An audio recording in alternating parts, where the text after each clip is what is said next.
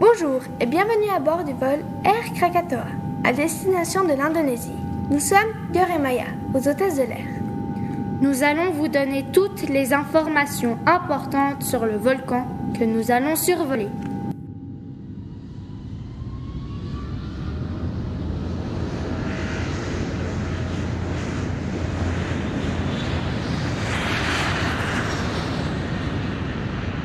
Le volcan Krakatoa se trouvait sur une petite île en Indonésie. L'Indonésie se trouve entre l'Australie et les Philippines. Le 27 août 1883, un gros bruit se fit entendre jusqu'en Australie. Des pierres ponces jaillirent du volcan. Un grand tsunami dévasta les côtes de Java et Sumatra. Il provoqua la mort de milliers de personnes. Les habitants perdirent beaucoup de récoltes. Après l'éruption, le soleil passa du gris au rouge. L'est était gris et l'ouest devient rouge, à cause des cendres qui recouvrirent le ciel. La température moyenne de la Terre était de 0,25 degrés. Le Krakatoa est un volcan gris, donc explosif.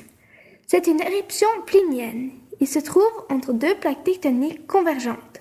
Ce sont deux plaques qui se rentrent dedans. L'Indonésie fait partie de la ceinture du feu du Pacifique.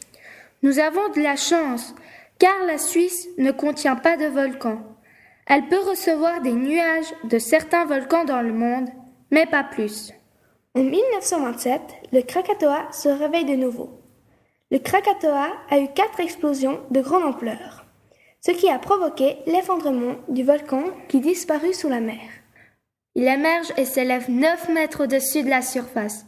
L'île grandit de 50 cm par mois grâce aux éruptions.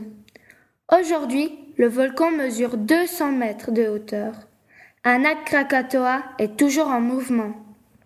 Le volcan Krakatoa été un des plus violents et meurtriers de l'histoire. Il a fait un immense bruit que l'homme n'avait jamais entendu. L'éruption a changé les couleurs du soleil. L'île du volcan s'est effondrée sous la mer. Le fond du Krakatoa est né par-dessus. Voilà, nous sommes arrivés en Indonésie. Nous espérons que vous avez aimé notre présentation et que vous allez profiter de vos vacances et de nos informations. Au revoir et à bientôt